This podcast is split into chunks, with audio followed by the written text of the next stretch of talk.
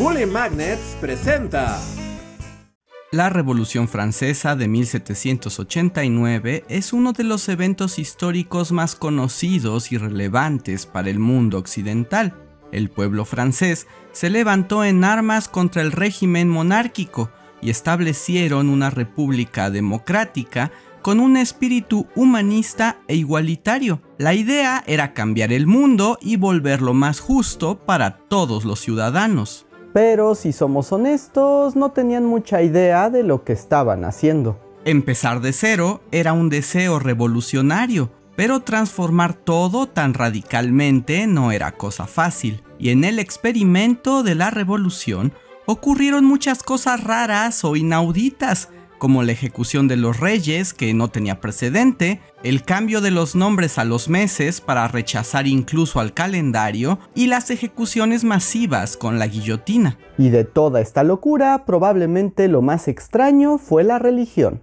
El grupo revolucionario dirigido por los jacobinos eran contrarios a la religión católica que imperaba en Francia, pues la consideraban corrupta, frívola, supersticiosa y particularmente porque era el pilar ideológico para permitir el poder absoluto de reyes y emperadores. Así que apenas tomaron el poder, corrieron a los curas y prohibieron los ritos de la iglesia. Se les acabaron sus aleluyas. Basándose en las ideas del humanismo y la ilustración, el régimen revolucionario pensó que al impedir el ejercicio del catolicismo, la población se orientaría naturalmente al pensamiento científico y racional y que abandonaría la superstición y las cuestiones de la fe. Pero había dos problemas. Uno, la gente está ligada culturalmente a su religión y no se la puedes quitar así como así.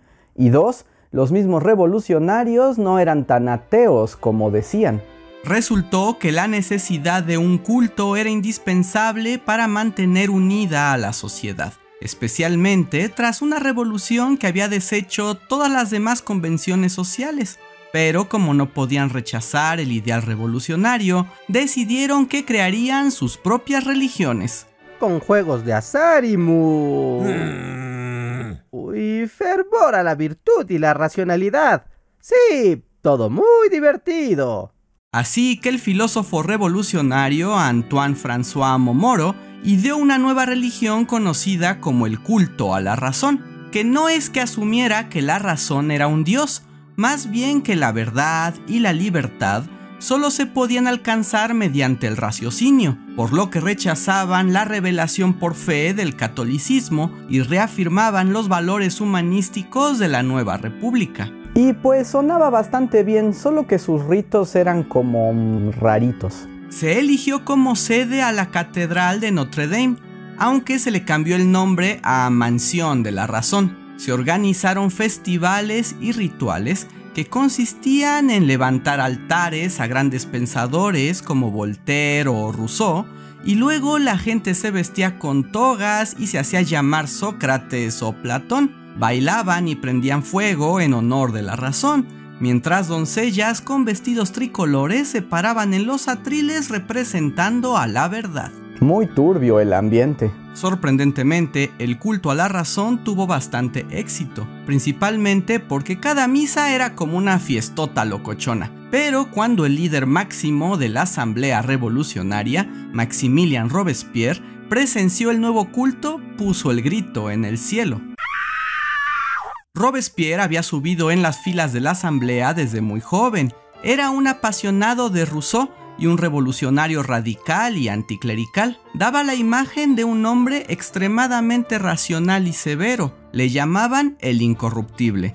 Así que era natural que la extravagancia del culto a la razón le pareciera poco serio y alejado del espíritu ilustrado y democrático que perseguía. Pero resultó algo muy distinto y aquí es donde la cosa se pone aún más extraña. A pesar de su identidad republicana, Robespierre era un fanático y este aspecto de su carácter se volvió cada vez más evidente conforme ganaba poder. Llegó a la conclusión que, después de todo, Francia sí necesitaba un dios y un culto para mantener el orden social, pero la Iglesia Católica estaba descartada y el culto a la razón le parecía tibio y ridículo. Entonces se le ocurrió que el verdadero Dios debía ser uno que simbolizara la virtud del espíritu, la voluntad del carácter y la razón más fría y práctica, y así de la nada lo llamó el Ser Supremo. Ya estamos llegando a territorio de loquitos. Robespierre se entregó con todo a la idea y creó el culto al Ser Supremo, que fue aceptado como la religión oficial de la República en 1794. Se ratificó la inmortalidad del alma humana y la existencia de un Dios todopoderoso, que a diferencia del cristiano no pedía pruebas de fe, sino un cumplimiento racional de los deberes del ciudadano. Se escribieron libros con plegarias y se establecieron reglas para el culto que más bien parecían una constitución. Y para sellar este asunto, vamos a preparar el festival más épico que haya visto Francia jamás. ¡Revolución!